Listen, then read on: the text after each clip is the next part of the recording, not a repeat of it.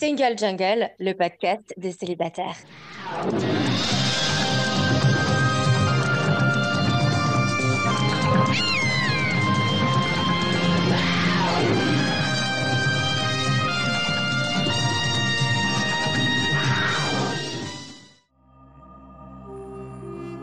Je suis Louisa Amara et j'ai créé Single Jungle, un podcast dédié aux célibataires.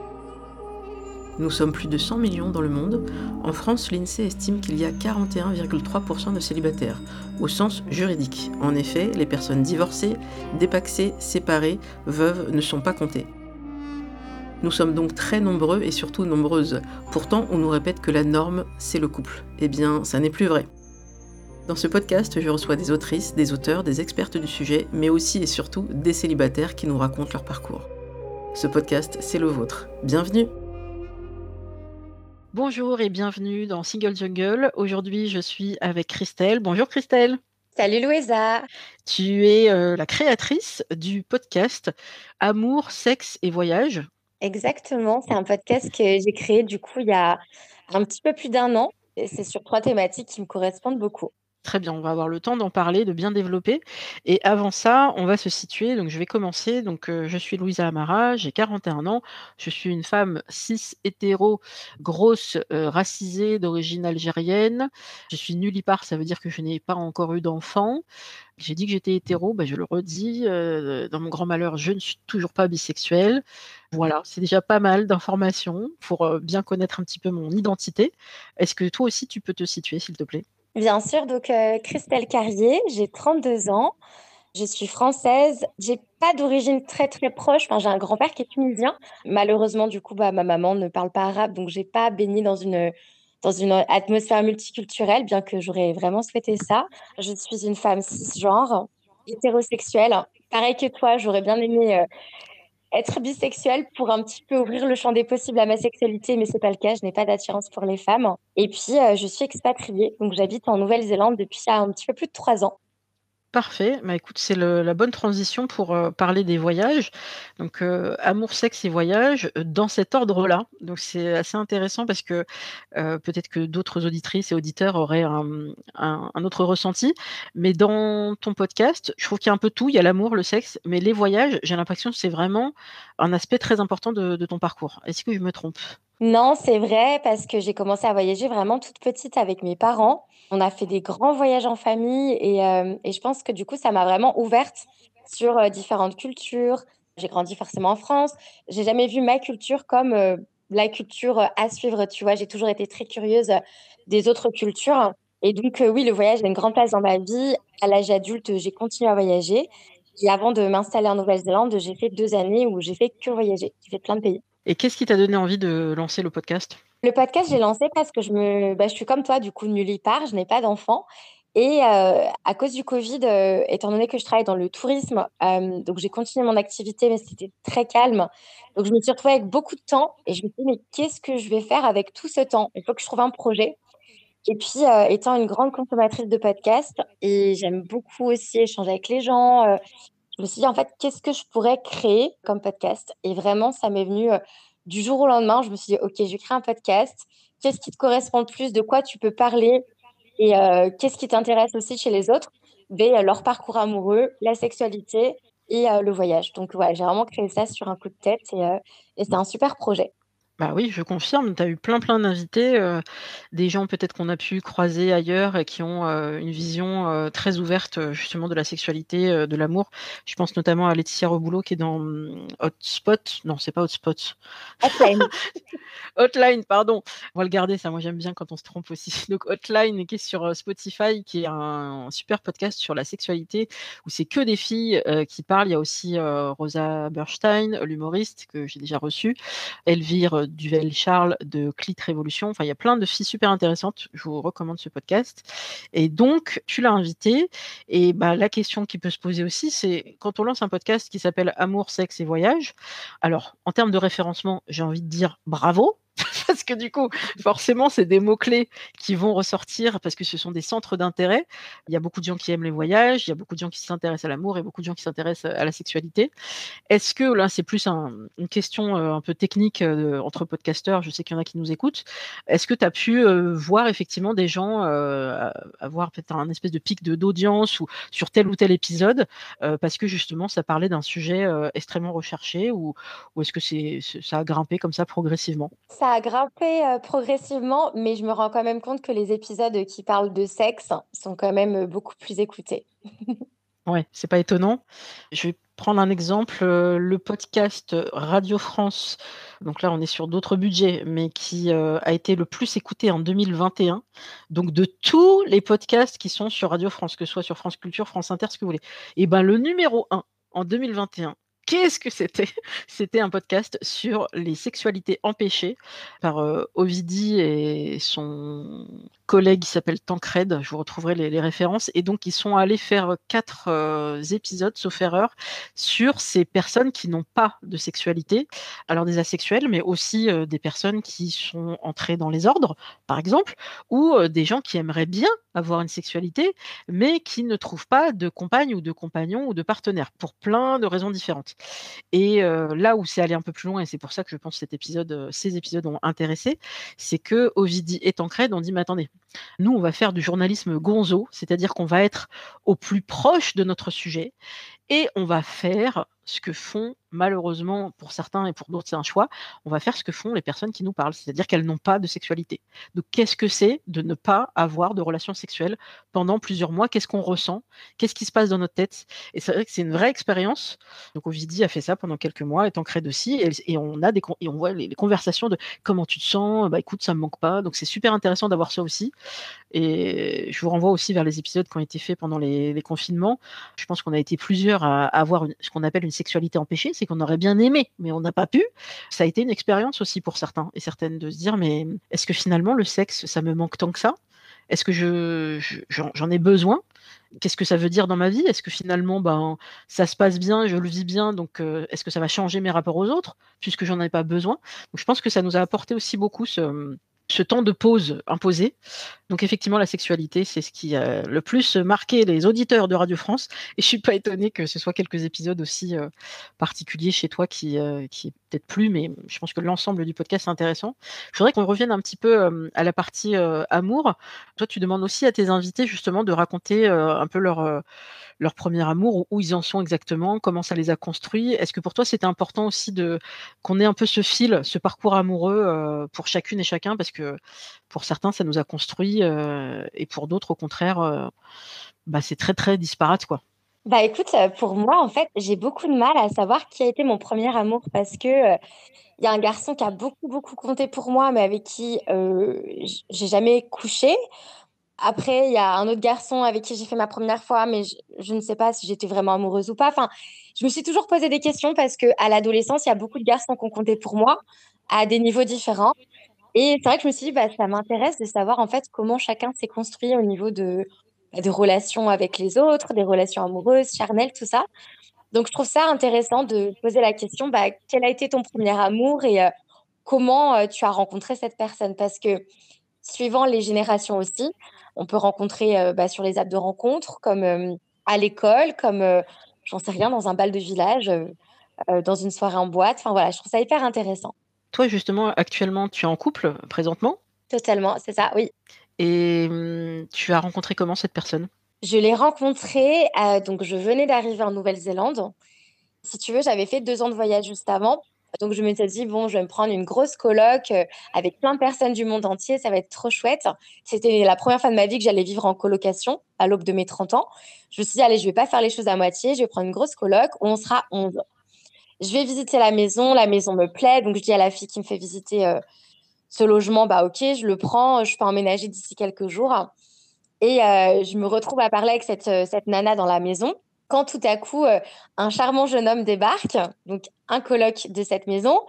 Et là, mais c'est genre euh, le, le maxi coup de cœur. Et je sens que c'est réciproque. En fait, il arrive avec ses sacs de course, il les pose au sol, on se regarde. Et là, il se passe un truc. Enfin, il me serre la main et il me dit Salut, moi, cet homme, enfin, en anglais, parce que du coup, il est anglais. Et là, il se passe un truc. Et là, je me dis, oh mon Dieu, ce mec va être mon coloc. Comment je vais faire? Enfin, Genre, euh, j'avais une attirance assez folle pour lui, alors que avant de visiter cette maison, à aucun moment, j'avais émis l'hypothèse qu'il se passe quoi que ce soit avec l'un de mes colocs, quoi. Et puis, euh, voilà, quoi, pour être honnête, il a déchargé ses, affaires euh, de course là dans son placard et je le matais de dos parce qu'il avait un, il a un des mollets qui, waouh euh, donc, j'étais là à le regarder, je me suis dit, oh là là, ce mec va être mon coloc, comment je vais faire? Et euh, il n'est pas resté mon coloc très longtemps, pour être honnête. Voilà. C'est-à-dire que vous avez eu envie l'un de l'autre et donc une histoire a commencé et tu t'es dit, je ne peux pas rester dans cette coloc ou comment ça s'est organisé? Alors, euh, ce qui s'est passé, c'est que ben, moi, je suis assez, assez rentre dedans avec les garçons. C'est vrai que bon, bah, quand, je suis, quand je suis en couple, si tu veux, je n'ai dû que pour mon mec et je suis vraiment très très exclusif. Enfin, moi, le couple, euh, comment dire, l'exclusivité dans le couple, c'est pas quelque chose qui est compliqué pour moi parce que je suis euh, clairement comme ça. Par contre, quand je suis célibataire, j'ai pas de mal à vraiment, euh, voilà, fricoter, multiplier les partenaires, tout ça. Et je suis assez assez cash avec les garçons. Et c'est vrai que quand je l'ai rencontré à cette coloc, je me suis rendu compte que c'était quand même un garçon assez réservé. Je suis assez en plus attirée par ce profil-là. Enfin, moi, le, les, garçons sur deux, euh, très séducteurs, tout ça, ça n'a jamais été euh, mon type d'homme. Et donc, euh, ben, très rapidement, ben, je lui ai un peu fait du rentre-dedans. Donc, la quatrième soirée, nuit, on l'a passé ensemble. Et depuis, en mhm. fait, on ne s'est plus quitté. oui, mais du coup, est-ce que vous êtes toujours dans la coloc ou est-ce que vous avez décidé de vivre Enfin, comment vous avez fait? Alors, on a passé un an et demi dans cette coloc parce qu'en fait, on avait des super potes, on avait un super groupe et euh, on avait notre propre chambre. Enfin, franchement, on était bien. Euh, mais c'est vrai qu'après un an et demi, on avait juste envie d'avoir plus d'intimité. C'est vrai que là où j'habite, euh, bah, il y a beaucoup de personnes qui vivent en coloc parce que c'est très cher. Donc après, on a vécu avec un autre couple, ensuite avec un autre couple. Et là, ça fait à peu près un an qu'on est tous les deux dans notre appart. C'est trop chouette. Ah, bah, c'est bien. Donc, effectivement, vous êtes passé de la phase, coloc qui se découvre à, bah, couple dans une colocation, à, vivre ensemble tout seul sans les autres, sans se des fois les gens peuvent faire tampon aussi, mais là, c'est un on dit souvent que c'est un test. En fait, la vie à deux, c'est un vrai test pour voir si le couple fonctionne bien, si on respecte les limites de l'autre, sans être trop non plus dans un petit espace. Je ne sais pas quel espace vous partagez actuellement? Bah écoute, on a deux chambres, ce qui est, ce qui est top parce que euh, c'est pas qu'on fait chambre à part forcément, mais c'est que voilà, tu vois, on a notre espace, on a un grand séjour aussi. Et euh, lui comme moi, on est deux personnes très indépendantes. Moi, quand je suis en couple, mon individualité propre est extrêmement importante. Donc euh, finalement, j'ai vraiment besoin d'espace pour moi, comme lui, il est bah, pareil, en fait, il a aussi besoin d'espace pour lui. On est deux personnes assez introverties aussi, donc on a besoin de solitude. Donc, euh, non, franchement, c'est top. Moi, j'avais déjà vécu auparavant euh, trois ans en couple. Lui, c'était sa première fois. Enfin, la première fois qu'il habitait avec quelqu'un, seul à seul. Donc, donc non, c'est une. écoute, c'est une super expérience pour lui comme pour moi. On passe de très bons moments ensemble. On arrive à, à garder voilà, des moments qualitatifs ensemble et pas être tout le temps l'un sur l'autre à s'ennuyer. Est-ce qu'il y a des grandes différences culturelles entre vous? Est-ce que c'est quelque chose qui t'amuse de lui expliquer, euh, peut-être des trucs particuliers? Je pense à Paul Taylor qui, euh, qui expliquait dans une vidéo récemment qu'il n'avait pas du tout la même conception de Noël en tant qu'Anglais que nous Français, parce que sa femme, française, lui expliquait que, ben, en fait, c'est le Père Noël qui apporte les cadeaux. C'est ça qu'on va dire à notre fille qui a un bébé. Et lui dit mais, mais non, c'est pas comme ça qu'on dit en Angleterre. en Angleterre, on dit qu'il y a le Père Noël qui apporte des cadeaux, mais il y a aussi la famille qui apporte des cadeaux. Ah, qu'est-ce qu'on dit à l'enfant alors? Donc c'est vrai que des fois il y a des vraies différences culturelles entre, pays, en fait même pour une même. Là c'est c'est l'Occident quand même, donc il n'y a pas besoin d'aller très loin pour voir des grandes différences entre, entre pays. Bah écoute, j'adore Paul euh, Taylor et j'ai jamais vu cette vidéo-là, donc faut que je la regarde. Mais euh, oui, il y a beaucoup de différences. Euh, bah justement, en parlant de Noël, mon chéri a reçu, il reçoit à chaque fois mais genre 30 cartes de Noël de toute sa famille, chaque Noël. Mais après, on va dire au niveau de la communication, je me suis vraiment rendu compte que nous, Français, Françaises, on est dans une culture de débat où on va poser un sujet et on va pouvoir parler de ce sujet pendant des heures et des heures et des heures. Euh, les Anglais sont vraiment plus, euh, tu vois, droit au but, quoi. Après, je pense que oui, il y a euh, pas mal de choses liées à notre éducation et donc à la culture, mais aussi, je pense que nos personnalités sont très opposées aussi, donc c'est un petit peu difficile de définir la limite. Mais je pense que l'expression des sentiments, nous, Français, on est très ouverts, tu vois, sur les émotions, euh, mais n'importe quelle émotion. Si on est en colère, si on est content, on va le montrer, quoi. Eux, ils sont mmh beaucoup plus physiques. Hein. L'émotion, c'est du domaine du privé, on va pas trop la montrer. Mon copain, c'est quelqu'un d'extrêmement poli. Alors, je dis pas que je suis pas polie, hein, mais des fois, sur des choses où pour lui, ça va être déranger l'autre de faire ça, alors que pour nous, dans notre culture, ça va pas du tout l'être. Et je dis, mais arrête, arrête de t'excuser pour rien. Enfin, genre, arrête de, te mettre des limites, alors que finalement, il y en a pas, quoi. Enfin, du coup, non, il y a quelques incompréhensions liées à tout ça, mais euh, on va dire, il y a deux options. C'est soit on en fait euh, une limite et on se dit, bon, bah, finalement, ça nous limite dans notre couple et c'est compliqué. Soit on peut en faire notre force. Mais je pense que ça va, on arrive à en faire notre force. Et euh, je pense que la clé de tout ça, c'est de communiquer, de et aussi de, dénouer un petit peu les, malentendus et les incompréhensions qui peuvent des fois euh, apparaître. Et euh, quelle était la, relation la, plus longue que tu as eue? Là, ça fait trois ans, et est-ce qu'il y a eu des relations plus longues que tu as connues avant? Ouais, je suis restée sept ans avec mon ex, et lui est resté aussi sept ans avec son ex. Là, forcément, après trois ans, j'imagine que dans vos familles respectives ou même dans votre entourage amical, il y a des questions qui commencent à arriver parce que dès qu'on arrive un peu à la trentaine, peut-être que les questions arrivent un peu moins quand on a la vingtaine à la trentaine, il y a des questions qui peuvent arriver. Est-ce que tu parles du coup de mariage, de bébé? Eh oui. alors écoute, moi j'ai vraiment beaucoup de chance d'être dans une famille où mes parents ne m'ont jamais, jamais mis la pression sur quoi que ce soit et ne le se permettront jamais. Enfin, ils se permettront vraiment jamais de me dire, bah alors, c'est quand tu nous fais des enfants, c'est quand tu te maries, c'est quand tu fais ci, que tu fais ça. Pour le coup, j'ai beaucoup de chance parce que quand je parle ou que j'entends ce qui se passe autour de moi ou que je parle avec mes amis, c'est pas forcément le cas pour tout le monde. Personnellement, euh, moi, je me suis toujours sentie libre. Tu vois, j'ai jamais l'impression que mes parents m'ont vu comme l'extension d'eux-mêmes. Ils m'ont toujours vu comme un individu à part entière. Et ça, c'est vraiment chouette. Et donc, euh, honnêtement, pas du tout. J'ai jamais eu euh, de questionnement de leur part. Récemment, je leur ai fait un pseudo coming out que justement, je ne voulais pas avoir d'enfant et ça n'a pas du tout été un souci. J'ai même fait un épisode sur mon podcast sur le sujet que j'ai fait écouter à mes parents. Ma petite sœur, du coup, a déjà euh, une petite fille et euh, bah, ils sont très, très, très heureux d'être grands-parents. Mais c'est pas pour autant qu'ils m'ont mis la pression. Et tu vois, ma sœur, euh, sa fille a trois ans bientôt et ma sœur a six ans de moins que moi, tu vois. Donc, ils n'ont jamais euh, mis en comparaison, euh, oui, mais regarde, ta petite sœur, elle a de l'avance sur toi, machin. Pas du tout. Euh, moi, déjà, la comparaison n'a jamais fait partie de ma vie. Je me suis jamais comparée aux autres, encore moins mes sœurs, forcément. Et, et non, franchement, j'ai pas forcément d'injonction de leur part. Même, j'ai l'impression de mon entourage. Je pense que je suis tellement en accord avec ma vie, avec mes valeurs, avec mes choix, que finalement, personne n'a trop rien à dire parce que je suis hyper alignée avec qui je suis. Donc voilà, pas forcément plus de questions à la trentaine. Tant mieux, profites-en. Euh, je te souhaite que ça dure le plus longtemps possible et que tes choix soient respectés. Est-ce que dans ton parcours amoureux euh, et ton parcours de, célibataire avant d'être en, couple, que ce soit le couple de 7 ans ou là actuellement ou d'autres, est-ce qu'il y a eu des moments où tu t'es vraiment posé beaucoup de questions en disant mais tiens, là je suis célibataire depuis un petit moment, euh, qu'est-ce que ça veut dire? Est-ce que tu as eu cette phase d'introspection? Pas du tout. Donc ma plus longue relation, celle de 7 ans, a commencé à 19 ans. Donc Juste avant, j'avais eu des petites histoires, donc j'avais pas eu le temps de me poser cette question, j'étais encore super jeune. Et ensuite, avant de rencontrer mon copain actuel, euh, donc entre la fin de mes 26 et la fin de mes 29 ans, euh, là, j'étais célibataire. Et en fait, euh, au contraire, pour moi, c'était une bénédiction le célibat. Parce que je me retrouvais, après sept ans de relation, je m'étais un petit peu oubliée sur certaines choses.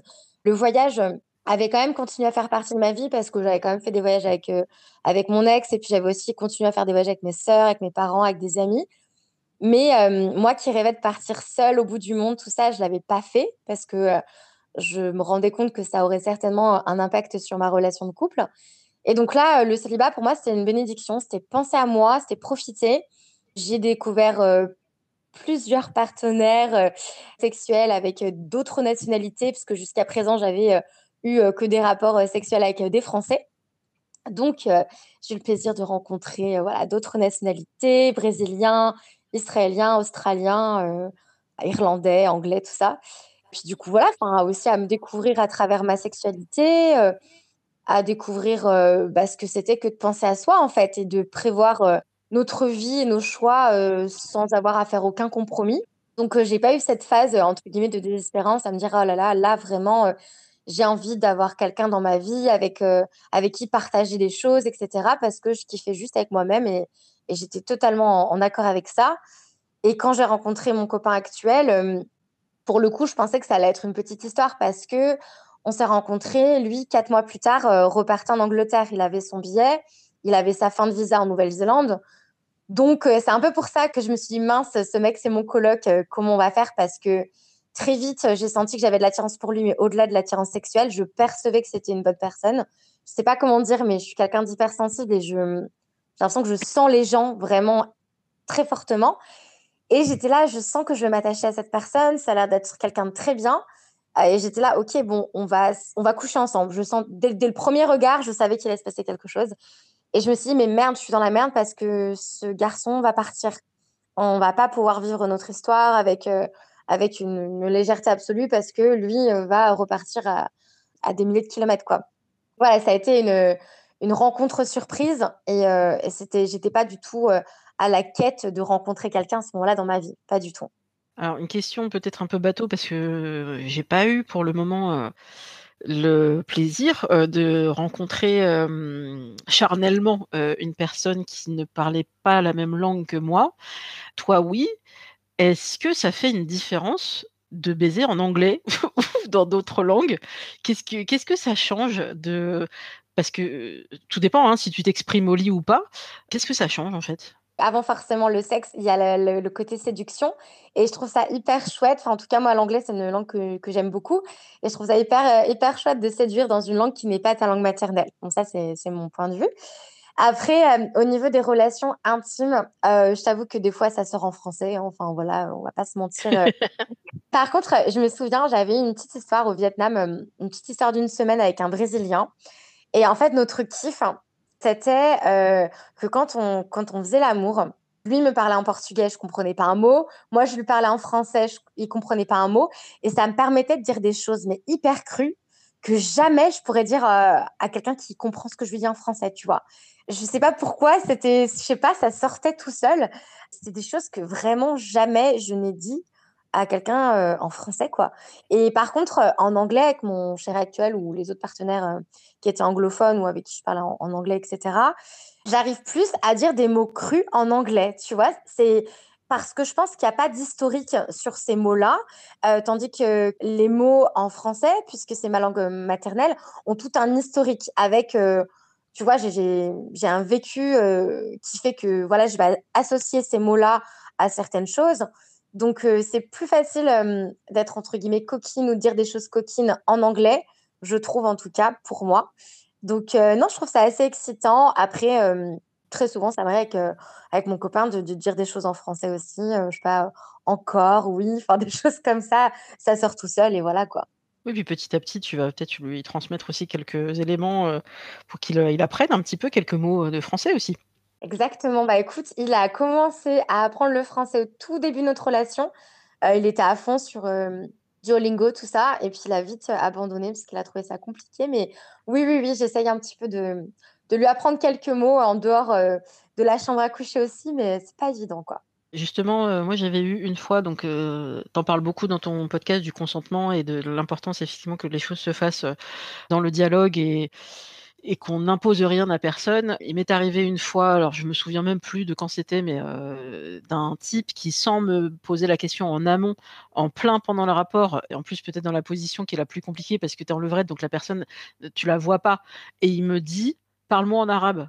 Juste non, en fait. ça, ça va pas être possible parce que pour énormément de raisons, un, tu m'imposes rien. On en discute avant. Si tu veux dire que voilà, j'ai un fantasme là-dessus, puis en plus, pour en avoir discuté après, donc comme quoi, euh, je, voilà, j'ai évolué par la suite et j'ai posé beaucoup plus de questions. Et les filles, surtout quand on vous dit vous posez trop de questions, euh, ça aussi c'est une injonction. Vous posez autant de questions que vous voulez si vous voulez être en sécurité. Et s'il faut en poser 25, vous en posez 25. Et moi, si j'avais posé ces questions-là à ce type-là, eh bien, nous n'aurions pas eu ce rapport sexuel, car j'ai appris par la suite que, en fait, s'il voulait que je lui parle arabe ou qu'une autre jeune femme lui parle arabe, c'est parce que il avait le fantasme de la beurette. Et non, juste non, en fait, je vais pas rentrer dans ton délire fétichiste slash raciste, c'est non. Voilà, je, je veux pas de ça, je veux pas être euh, complice de ça. Et c'est pas la question de la, de la beauté de la langue, c'est pas ça le sujet. Quoi qu'il arrive, pour moi, il vaut mieux qu'il y ait une discussion avant, parce que la personne ne connaît pas le rapport qu'on entretient avec la langue maternelle ou avec plusieurs langues maternelles, il peut y avoir énormément d'affects, il peut y avoir des traumas, il peut y avoir énormément de choses, d'émotionnel et donc que ça sorte tout seul de fais ceci ou fais cela pendant le rapport, non. En revanche, bien sûr, si bah, comme toi ou d'autres, ben, il y a un mot qui sort de ta langue maternelle à un moment donné parce que c'est très spontané, il n'y a pas de souci, mais il faut surtout pas qu'on nous donne des ordres qui pourraient nous perturber et qui pourraient bah, trigger, enfin réveiller des, choses qui sont compliquées.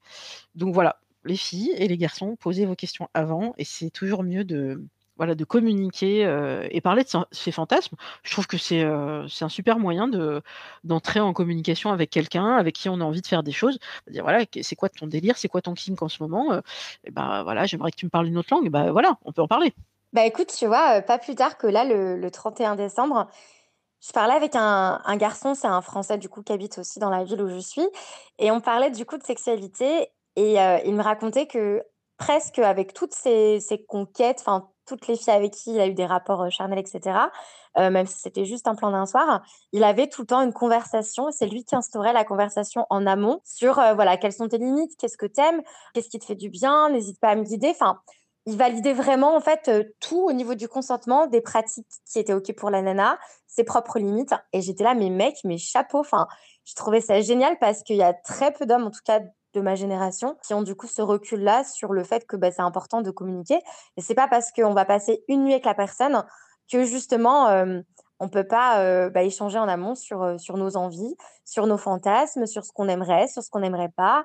Et, et, du coup, ce garçon, je vais bientôt l'interviewer sur mon podcast. J'ai hâte, mais j'ai trouvé ça génial et très mature de sa part parce que il est sur la fin de sa vingtaine. Et honnêtement, il y a très peu d'hommes qui sont dans cette dynamique-là. Donc, oui, les filles, on pose jamais trop de questions. Et si on pose trop de questions selon l'homme, ben, en fait, c'est juste que c'est pas un homme avec qui on doit aller plus loin, quoi, parce que c'est pas un homme safe. C'est ça, c'est pas le bon. Et, et de même, ceux qui, qui vont soit nous ghoster ou soit dire j'aime pas du tout tes questions, tout ça, c'est pas assez naturel pour moi, ça devrait être beaucoup plus fluide. Ça, c'est un red flag tout de suite. C'est que la personne est dans une espèce de maîtrise, de scénario de 50 mmh, nuances degrés, où c'est l'homme qui décide du scénario, du dialogue, de qui répond quoi à quel moment. Sauf si c'est votre délire à vous, faites donc, je vais te dire, plus je vieillis, plus j'expérimente, moins j'ai de patience avec les hommes qui ne sont pas à l'aise avec les femmes qui ont du caractère. Ils recherchent que des femmes dociles. C'est pas moi. Salut, c'est pas possible. Ce qui n'empêche pas, bien sûr, dans une sexualité, d'être dans une espèce de, rapport, parfois on domine, parfois on domine pas, c'est pas le sujet. Mais dans le, rapport de communication, il faut qu'on soit des partenaires, donc d'égal à égal. Et il n'y a pas de j'ai le droit de dire ça, mais j'ai pas le droit de dire ça parce que sinon ça pourrait le vexer et il pourrait se blesser. Ah non, non, non, mais non. Quel ennui, quel épuisement, passons à autre chose. Et du coup, le, le, podcast Le cœur sur la table, qui je pense évidemment tu as forcément écouté, est juste incroyable pour ça parce que Enfin, ça, ça, décrypte vraiment euh, un petit peu ouais, cette société patriarcale où il y a vraiment euh, le masculin euh, dominant et le féminin soumis. Quoi. Et non, enfin, bien sûr, on peut adorer être soumis, soumise pardon, au lit, mais en fait, dans, dans le rapport de couple, il y a une égalité qui doit s'instaurer naturellement. En fait, il n'y a pas de lien de domination et de soumis, sauf si c'est consenti, évidemment. Mais très souvent, c'est voilà, comme ça que les, les relations toxiques et, et les liens très dysfonctionnels et, vont se mettre en place. Quoi. C'est qu'il y a quelqu'un qui va prendre l'ascendant sur l'autre. Et en tout cas, c'est pas du tout ma vision de l'amour. Je pense pas que l'amour soit ça. Donc, faites attention. Tout à fait. Et dans ce sujet de la soumission, entre guillemets, il y a le podcast de Claire Richard qui s'appelle Soumission impossible. C'est celle qui avait fait aussi le podcast, euh, toujours sur Arte Radio, euh, Les chemins de désir, qui est devenu aussi un livre euh, aux éditions du Seuil et que je vous recommande fortement. Et Claire Richard, en fait, dans Soumission impossible, elle pose la question toute simple de mais si on est féministe, est-ce qu'on est-ce qu'on doit, est-ce que c'est OK d'avoir des envies de soumission dans un trip sadomaso ou dans un, truc un peu plus soft? Est-ce qu'il y a une contradiction ou pas? Et c'est super intéressant parce qu'en fait, elle, va explorer, elle va dire que que la sexualité, c'est quelque chose qui est très vaste et mmh, parfois aussi, on a le droit de mettre le cerveau sur off et ça n'empêche pas nos croyances, ça n'empêche pas nos valeurs et nos combats féministes ne, s'arrêtent pas au lit. C'est juste que là, on a ce désir-là. Alors, on peut le déconstruire, hein, elle le fait très bien dans le podcast. Qu'est-ce qui fait qu'on a ce désir-là? Bah, Est-ce que c'est venu naturellement ou est-ce que c'est parce qu'on a vu plein de scénarios comme ça, et c'est ça qui nous a excités et qu'on a envie de les faire. Et quand on les fait, c'est tout aussi excitant, ou au contraire, c'est moins. Donc il y a plein plein de fantasmes qui n'ont rien à voir avec vos opinions, vos valeurs. tout ça est très décorrélé et on n'a pas à culpabiliser, et ça c'est très important, ce qu'elle dit dans le podcast, on n'a pas à culpabiliser parce qu'on a des envies parfois de oui, de, soumission avec un, homme très macho, très dominant, euh, euh, très vigoureux, alors que bah, est-ce que cette position-là, là aussi, là, ça va trop loin, mais est-ce qu'il y a des positions féministes et des positions non féministes? J'arrête le suspense. Non, il n'y a pas de, non, non, la levrette est interdite quand on est une bonne féministe. Non, bah évidemment que non. Euh, et de même pour les autres positions. la seule ou qui pose question, et c'est tout à fait normal qu'elle l'interroge et que plein de, d'artistes l'interrogent. Le seul sujet, c'est toujours ce sujet de l'anal sur les femmes en particulier parce que il est prouvé que nous n'avons pas de prostate. Ça, c'est sûr, c'est sûr. Il n'y a pas de, de personnes nées femmes qui ont une prostate. Donc, les femmes qui sont attirées et que ça les excite d'avoir un rapport anal, c'est que il y a beaucoup, beaucoup de psychologiques, hein, elles l'assument pour la plupart toutes. Et il y a aussi la paroi du clitoris qui est tellement vaste que ça touche. Oui, ça touche, c'est vrai. Pour autant, ne laissez surtout pas un homme ou une femme, peu importe, vous dire mais, oh, mais attends, t'as pas exploré ton anus, mais tu passes à côté d'un plaisir? C'est faux. vraiment, on est toutes différentes là-dessus et pour l'avoir testé, tester au moins des petits plugs, des petits machins, ça n'a aucun intérêt pour moi. Je ne ressens rien. Suis-je pour autant moins une femme? Est-ce que je, n'ai pas le même clitoris que les autres? Pas du tout. Donc ça aussi, c'est une injonction qui vient souvent des magazines féminins ou, d'autres sites ou de l'influence du porno, de mais si une femme et que t'aimes pas l'anal, c'est qu'il y a un truc qui va pas, c'est que t'es pas assez libérée en fait. Voilà, sortez de tout ça, sortez de ces carcans. Il faut connaître son corps, s'explorer, là aussi, vous n'êtes pas obligé. Si vous n'êtes pas encore prête à le faire, euh, ben, attendez la bonne période. Mais euh, vous n'êtes pas obligé d'explorer votre anus euh, si vous n'en avez pas envie. Le tout est dans le podcast de Claire Richard, Soumission impossible. Je referme cette parenthèse, sauf si tu voulais commenter quelque chose. Non, mais je suis totalement d'accord avec ce que tu dis, dans le sens où, ben, encore une fois, comme dans tout, il y a des injonctions. Et de toute façon, voilà, si on fait quelque chose, on va être une salope. Si on ne le fait pas, on va être une coincée. Donc, en fait, il faut juste suivre ses envies. Si c'est quelque chose qu'on a envie d'explorer, bah faut le faire. Et si c'est quelque chose qui nous donne pas envie, faut jamais être sous l'emprise d'un partenaire qui euh, essaye un petit peu de, sournoisement d'insister ou, ou d'essayer ou de titiller une zone qu'on n'a pas envie ou une situation ou un, ou un lieu ou un endroit qui euh, bah, nous juste ne nous excite pas. En fait, on est les seuls à savoir euh, ce qui nous fait du bien, ce qu'on veut, ce qui fait partie de, de nos fantasmes qu'on souhaite réaliser. Donc, donc voilà, il faut réussir à mettre des limites avec l'autre et faire les choses en accord avec soi-même. Ouais, il y a aussi le sujet des, seins. Donc là, ça me permet aussi de, parler du podcast, un podcast à soi, qui est quand même la base donc de Charlotte Bien-Aimée sur Arte Radio. L'un de ses derniers épisodes, c'est sur les seins et l'importance des seins dans la représentation de la féminité. On pense notamment aux femmes qui ont dû subir des euh, mastectomies et la première chose qu'on leur propose avant même qu'elles soient dans l'acceptation de, de, de, la maladie, c'est il faut vite programmer une reconstruction mammaire, alors que non. Laisser la personne faire ses choix, assumer, se dire bah, peut-être que je vais vivre bien avec mon corps tel qu'il est, avec cette amputation-là. Enfin, on ne se rend pas compte à quel point c'est quelque chose qu'on ne demanderait pas à un homme. Si par exemple il devait subir une mastectomie, parce que ça peut arriver aussi pour les hommes, ou s'il devait avoir bah, une testicule en moins, est-ce qu'on lui dirait vite, vite, vite, vite, vite, il faut reconstruire parce que sinon tu seras moins masculin, tu seras moins viril Non, c'est vraiment dans l'imagerie bah, populaire, et c'est aussi, voilà, Passion Stat, qui c'est horrible, le nombre d'hommes qui leur compagne après une maladie telle que le cancer. Et notamment, c'est un des éléments pour lesquels bah, les, médecins poussent à la reconstruction mammaire, pardon, c'est bah, vous voulez garder votre mari ou pas? Parce que la moitié se barre s'il n'y a pas un, nouveau sein qui est construit. Je trouve ça horrible. Mais si le type se barre parce qu'il te manque un sein, est-ce que c'est la bonne personne pour toi? Voilà, c'est un podcast très, très intéressant et je faisais le lien par rapport au sein parce que, effectivement, ça fait partie, soi-disant, des zones érogènes de toute femme. Non, là, pareil, on est toutes différentes. Il y a des femmes où peut-être que quand elles vont se caresser elles-mêmes, cette zone-là, elles vont ressortir quelque chose. Quand c'est un homme qui le fait ou une autre partenaire, une femme, bah, elles ressentent pas la même chose. Parfois, c'est par phase, c'est par période et ça aussi, c'est lié au porno. C'est: «Bah, tiens, ça te fait rien quand je te touche le téton?»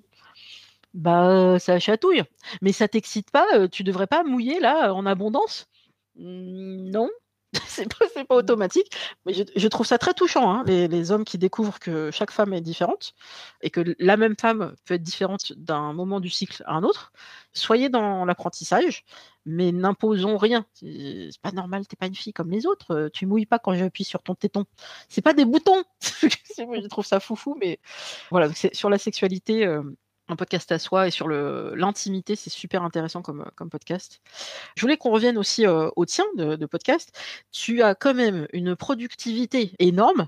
Est-ce que tu peux m'expliquer comment tu fais pour, arriver quand même à un nombre d'épisodes très conséquent aujourd'hui, alors que tu l'as lancé, ben, en novembre 2020, sauf erreur? C'est ça, j'ai créé, ouais, fin novembre 2020. Je sais pas, j'ai eu un peu une boulimie de podcasts parce que, vraiment, j'avais l'impression de trouver quelque chose qui me correspondait à fond. Parce que finalement, les conversations que j'ai avec les personnes, c'est des conversations que j'ai très rapidement avec les gens parce que moi, je suis pas quelqu'un qui a une pudeur émotionnelle. Moi, tu peux me poser n'importe quelle question, j'ai pas de gêne, j'ai pas de tabou. Enfin, vraiment, je, ma vie n'est pas un mystère. Tu vois, je suis tout sauf mystérieuse. Et donc, euh, puisque je parle facilement de moi, je pose très facilement des questions intimes aux autres. Euh, c'est pas de la curiosité mal placée, c'est que je m'intéresse vraiment aux personnes. Et donc, euh, bah, tout simplement, j'ai une profusion d'idées, de personnes. Euh, Ça a commencé par des personnes que j'ai rencontrées en voyage. Et c'est vrai que, étant donné que c'est des conversations que j'ai plus ou moins déjà eues avec ces personnes-là, très vite, euh, j'avais des idées de questions. J'étais là, bah, avec telle personne, on peut, on peut parler de ça, de ci, de ça. Donc voilà, je pense que c'est aussi le, c'est clairement le Covid qui m'a permis ça parce que au travail, je n'avais pas du tout de, charge mentale. C'était très léger, euh, j'avais pas beaucoup de travail et puis euh, j'ai même pu faire euh, des montages sur mon temps de travail professionnel. Donc j'ai eu beaucoup de temps en fait et beaucoup de créativité et c'est vraiment un podcast qui m'anime. Donc effectivement, là, à l'heure où on se parle, j'ai beaucoup d'épisodes d'avance. Je suis très prête pour l'année 2022 pour continuer des publications hebdomadaires. Mais, euh, mais ouais, c'est vraiment c'est un projet qui m'anime beaucoup, qui fait totalement sens parce que euh, l'amour, le sexe et les voyages ont toujours fait partie de ma vie. Donc, euh, donc j'aime beaucoup échanger sur ces thématiques-là avec mes invités. Et qu'est-ce que tu vois pour la suite, à part, bah, les épisodes que tu es en train de de monter, les prochains que tu vas enregistrer aussi? Est-ce que tu imagines, d'autres choses, des partenariats, des choses comme ça? Pas forcément. C'est vrai que j'aimerais bien, heu, tu vois, élargir un petit peu les personnes que que j'interviewe. J'aimerais bien interviewer quelqu'un, tu vois, un travailleur ou une travailleuse du sexe, par exemple, ou quelqu'un qui, pratique, le BDSM ou enfin, élargir, en fait, quelqu'un qui est polyamoureux. Enfin, vraiment élargir de plus en plus, les les spectres, enfin, les profils, en fait, interviewés. Pareil, j'aimerais bien parler de transidentité, d'asexualité, donc j'ai plein d'idées de thématiques, heu, que j'aimerais aborder, mais heu, pas du tout je pense pas du tout à du partenariat ou à quoi que ce soit d'autre. Voilà, moi, c'est vraiment quelque chose, heu, qui me rapporte, rien financièrement, mais humainement qui qui vraiment, m'enrichit profondément et c'est un kiff et je me dis que voilà, le jour où où bah, ça me ça me plaira plus, où j'aurai plus le temps, ou je ne sais pas, bah, je l'arrêterai, mais pour le moment, vraiment, ça continue à à faire sens et à m'épanouir. Est-ce que tu as eu, parfois le plaisir de voir que, ton podcast, remontait dans le dans le classement, heu, Apple Podcast? Parce qu'on on le regarde un petit peu, c'est celui qui est un peu le seul vraiment disponible facilement et des fois, heu, on ne sait pas trop pourquoi. Est-ce que c'est l'algorithme? Est-ce que c'est quelqu'un qui nous a relayé? Est-ce que c'est l'équipe éditoriale d'Apple qui nous a mis dans les coups de cœur? Moi, ça m'est arrivé il y a pas très longtemps, heu, je remercie encore l'équipe, mais je ne sais pas d'où ça sort. Est-ce que t'est arrivé comme ça d'avoir, de remonter, de dire: «Ah bah, c'est super, je vais peut-être toucher une autre cible» ou pas encore? Bah, écoute, moi je je regarde pas trop les statistiques avec les autres podcasts et tout. C'est juste, heu, bah, ma copine, heu, Kelly du podcast, Fille Expat si un jour m'envoie un, screenshot en me disant bah, félicitations, t'es numéro 8 des podcasts voyage sur Apple Podcast et tout, j'étais ah, mais quoi enfin, Et j'étais juste à côté de plein de podcasts trop chouettes que j'écoute, dont le podcast Tourista et le podcast Viens, je t'emmène en voyage. Enfin, c'est deux podcasts que j'écoute tout le temps et j'étais là, mais trop chouette. Donc, je, je t'avoue que je suis vraiment, je ne suis pas du tout l'évolution du podcast avec les autres. Je sais même pas trop euh, sur quoi euh, regarder, etc. Mais, euh, mais je regarde mm, au quotidien, j'avoue, mes stats perso et, je suis contente de voir vraiment que le podcast évolue et que voilà, ils, grandissent aussi. Et non, franchement, c'est super, super chouette, quoi. Est-ce que tu reçois des, messages aussi d'auditeurs et auditrices, soit qui souhaitent participer, soit qui ont tout simplement des questions à te poser? Oui, ça m'est arrivé plusieurs fois. Et mais du coup, à chaque fois, j'ai des super bons échanges avec les personnes et c'est pareil, enfin, c'est vraiment, quelque chose qui fait partie de, de mon épanouissement dans ce projet-là parce que, j'aime tellement parler avec les gens, j'aime tellement le contact humain, mais le contact profond. Enfin, je suis pas quelqu'un qui va aller en soirée pour faire la fête et et rester dans des conversations superficielles, enfin, je sais pas comment dire. Moi, j'ai besoin de profondeur dans mes échanges et et du coup, bah, ça me permet de, peut-être de rencontrer des personnes qui ont aussi des envies, des attraits qui sont similaires aux miens. Et du coup, bah, ça mène sur des échanges assez, assez chouettes. Et récemment, c'était assez fou. J'ai publié il y a quelques mois un épisode sur une mésaventure qui m'est arrivée au Laos, où j'avais dormi dans un hébergement. C'était une espèce de guest house. Et le patron de l'auberge, c'était un mec, mais totalement fou. Enfin, franchement, c'était une nuit hyper angoissante parce que il a eu une grosse, grosse dispute avec son épouse. Et bref, c'était une, une soirée affreuse. Et il y a une auditrice qui m'a envoyé un message en me disant Christelle, c'est fou parce que j'ai vu le titre de ton podcast, j'ai pensé à cette auberge-là. J'ai commencé à écouter ton podcast, je me suis dit, c'est pas possible, elle parle de cette personne et de cet endroit. Et donc, une auditrice, s'est retrouvée dans la même petite guest house dans un petit village au Laos. Donc, ouais, il y a des messages comme ça qui sont assez surprenants. Ou aussi, bah, récemment, j'ai une, une, jeune trentenaire, donc une fille qui a mon âge, qui habite aussi en Nouvelle-Zélande, qui a découvert mon podcast. Et euh, c'est vrai qu'on on était vraiment en, accord sur pas mal de points sur euh, notre vie.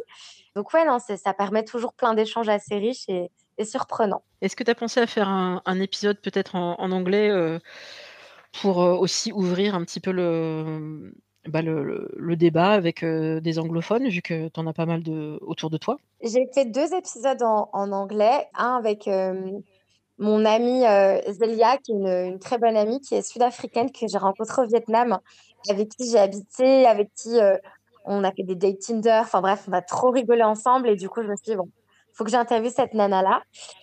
C'est aussi quelqu'un qui m'a beaucoup inspirée au niveau du voyage et du lifestyle, donc, donc je l'ai interviewée, c'était trop chouette. Et récemment, j'ai aussi interviewé un collègue à moi qui est argentin.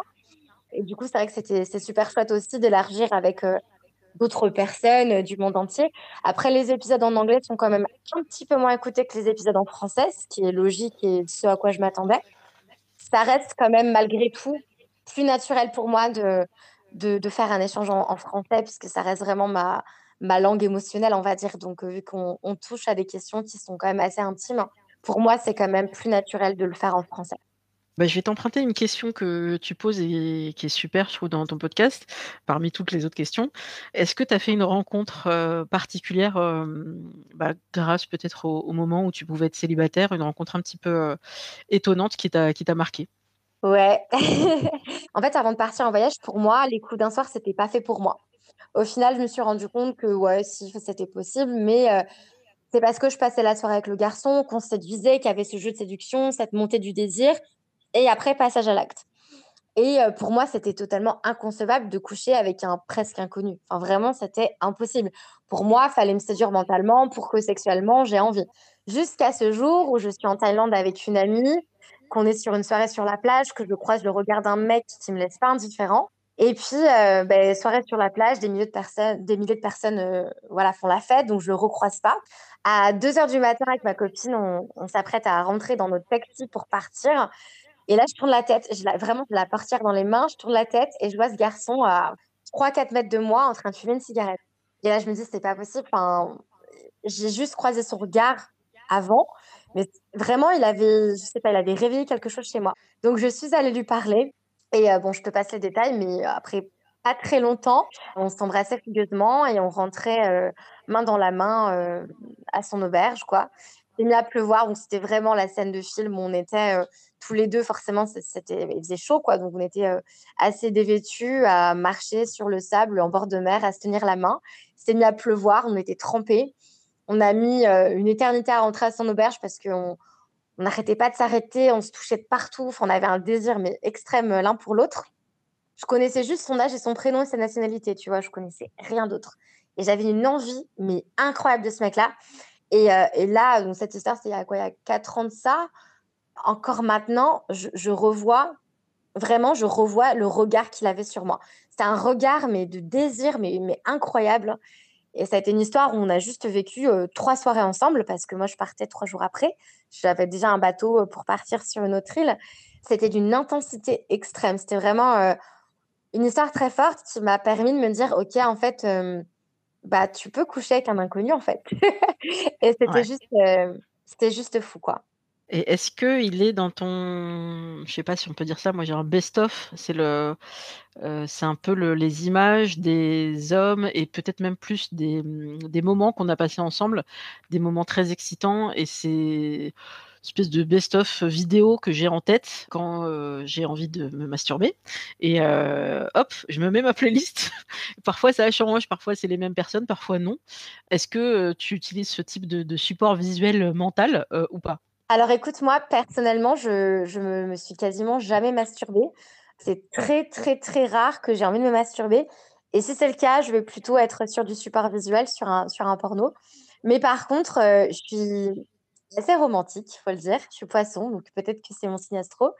Mais du coup, c'est vrai que quand je repense à mes bons souvenirs de voyage et de mes bons souvenirs de célibat, lui fait clairement partie du best-of. Et c'est d'ailleurs la première fois que je me suis masturbée devant un homme et lui se masturbait en même temps. Et on se regardait. Et c'était la première fois vraiment qu'il y avait ce côté masturbatoire où, où on, se regardait mutuellement. Et je trouve que c'était un moment très fort pour moi. Et ouais, non, vraiment, on avait une connexion des corps qui était assez folle. J'ai toujours entendu autour de moi, ouais, souvent les coups d'un soir, c'est pas top et tout. Et euh, bah, lui m'a vraiment euh, prouvé euh, tout le contraire. Comme quoi, hein, parfois, il faut rester ouvert un petit peu à, ses sensations, à son instinct, et voilà, en restant dans la sécurité. Mais ça peut très très bien se passer, ça peut être de très jolis moments. Je suis super contente d'avoir fait le, premier pas parce que j'étais vraiment sur le point de rentrer dans le taxi. Et, et pour le coup, bah, peut-être qu'il y a beaucoup de filles qui qui se serait dit bon bah non, je vais pas aller le voir. Et c'est vrai que encore une fois, je reviens au patriarcat. Il y a euh, ce côté voilà, c'est l'homme qui propose, c'est la femme qui dispose. Euh, non non, enfin moi je suis une femme. Euh, j'ai très souvent, voire grand, enfin majoritairement et vraiment grandement fait le premier pas.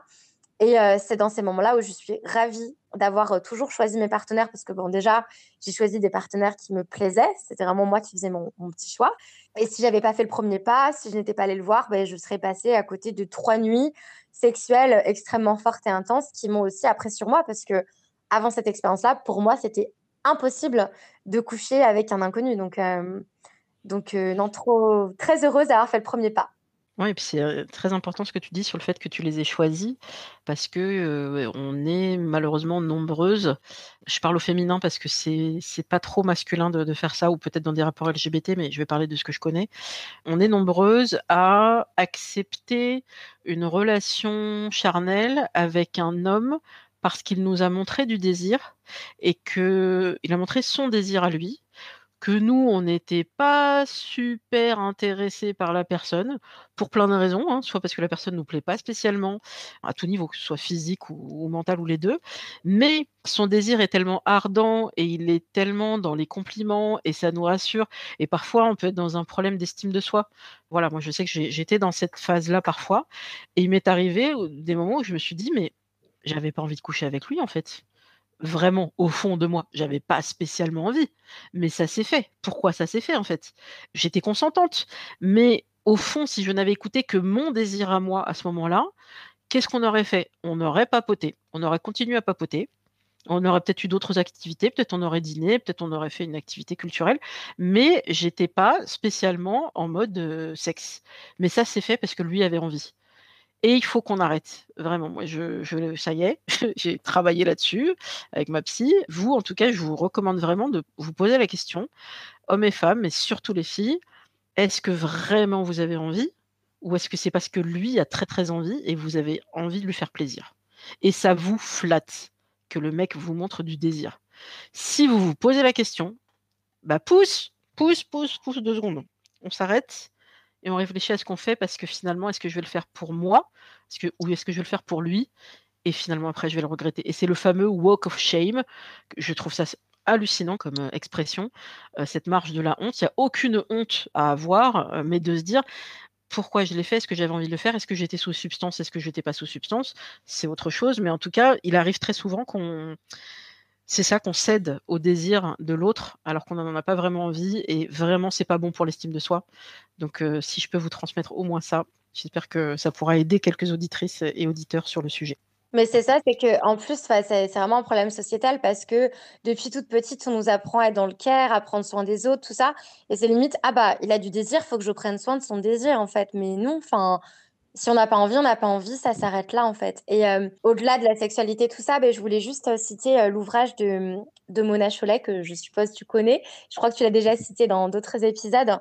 Réinventer l'amour et c'est un ouvrage du coup qui décrypte un petit peu, bah, en quoi le patriarcat, sabote les relations hétérosexuelles et qu'au final, ouais, dans une relation de couple où tu es à 2, bah, finalement, tu te retrouves avec un un 3e, heu, conjoint qui est le, le 3e, heu, protagoniste qui est du coup, bah, le patriarcat et je trouve ça hyper important de déconstruire tout ça parce qu'à partir du moment où on commence un petit peu à s'éveiller au féminisme, à déconstruire, heu, ces injonctions et heu, les injonctions patriarcales, ça fout le vertige au départ parce qu'on se rend vraiment compte c'est un peu un autre modèle de vie qui qui s'écroule. Enfin, moi, en tout cas, c'est comme ça que je l'ai vécu parce que, heu, voilà, j'étais influencée, heu, par, les Disney avec, le prince charmant, par les comédies romantiques.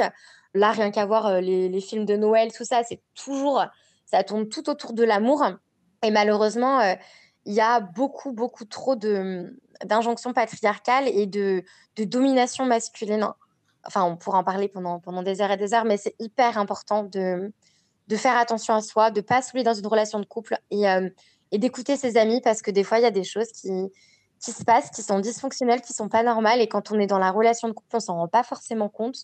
Faites attention parce qu'il y a beaucoup de choses à déconstruire, mais heu, mais mais c'est pas pour autant qu'on qu'on peut pas, heu, se faire avoir par, hem, par des, hem, des relations toxiques. C'est ça. Alors sur les relations toxiques, on a évoqué le cœur sur la table aussi, mais il y a aussi pas mal de conseils qui tournent sur les réseaux sociaux et il y en a un qui semble basique, mais c'est tellement à cause des comédies romantiques de merde qui nous ont bien, fucked up le cerveau.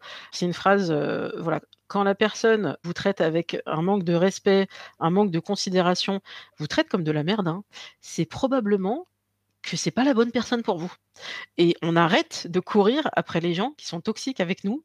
C'est vraiment quelque chose qui est très important parce que, bah, on nous a éduqués à ça, de dire: «Mais non, en fait, c'est parce qu'il est ténébreux, il est ombrageux, ça cache un un cœur sensible et en fait, c'est à moi de révéler ce» non, non, non. Vous allez vous faire du mal.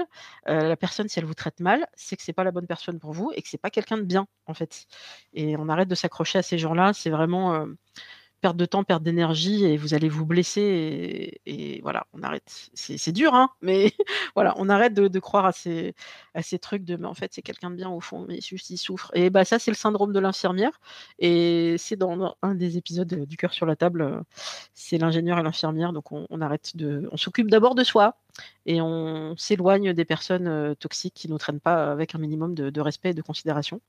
Est-ce que tu as un podcast, heu, ou 2, heu, qui sont des podcasts de référence ou des podcasts préférés à part le cœur sur la table qu'on a a évoqué? J'écoute tellement de podcasts. J'en ai tellement, vraiment, j'en ai plein, plein, plein. J'aime beaucoup le podcast, Ex, donc c'est E-X avec 3 petits points de Agathe Le Caron, où justement ça parle, heu, d'histoires d'amour un petit peu, hem, extraordinaires, donc un petit peu, heu, atypiques, on va dire, donc c'est hyper chouette. Mmh mh. Un autre podcast, je pourrais dire, Alors meuf raconte, je sais pas si tu connais? C'est des nanas qui parlent du coup de de relations amoureuses, de relations sexuelles, de dating, de plein de choses en fait par rapport à à ces thématiques-là et elles parlent du coup, sans tabou autour d'un verre de vin et et c'est assez drôle à écouter, j'aime beaucoup.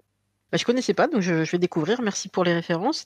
Moi, je voudrais rajouter, vu que c'est en lien avec, heu, les thématiques qu'on a évoquées, heu, Des Amours qu'on m'avait, heu, recommandé chaudement depuis un petit moment et que j'ai découvert, que j'ai bingé, et parce que mais c'est trop bien. Alors Des Amours, en fait, c'est sur, ça s'écrit Des Amours, D-E accent aigu, S et amour, au pluriel, tout collé et en fait, ça analyse une rupture et Qu'est-ce qui s'est passé? Donc il y a, les, experts qui vont un petit peu, écouter toute l'histoire de la personne, homme ou femme. Qu'est-ce qui s'est passé? Avec les hauts et les bas? Et des fois, il y a des histoires, mais pas possibles, où à chaque fois on a envie on vit avec la personne qui raconte en disant: «Mais là, mais barre-toi, barre-toi, il y a trop de signes pourris» et la personne reste parce que la personne est à fond dans son amour. Et ensuite l'analyse avec, heu, les 2 experts qui vont dire, heu, experts ou expertes, dire: «Bon alors là, déjà, premier signe, OK, deuxième et ainsi de suite» et surtout elles vont ils vont donner des clés de compréhension pour ne pas recommencer et répéter les schémas, voilà, les schémas répétitifs qu'on a malheureusement, qui sont liés à notre psychologie, à notre parcours, à notre éducation et c'est, heu, super intéressant parce que vraiment il y a de tout. Il y a des femmes, il y a des hommes, il y a des, heu, parcours, heu, LGBT, il y a vraiment de tout.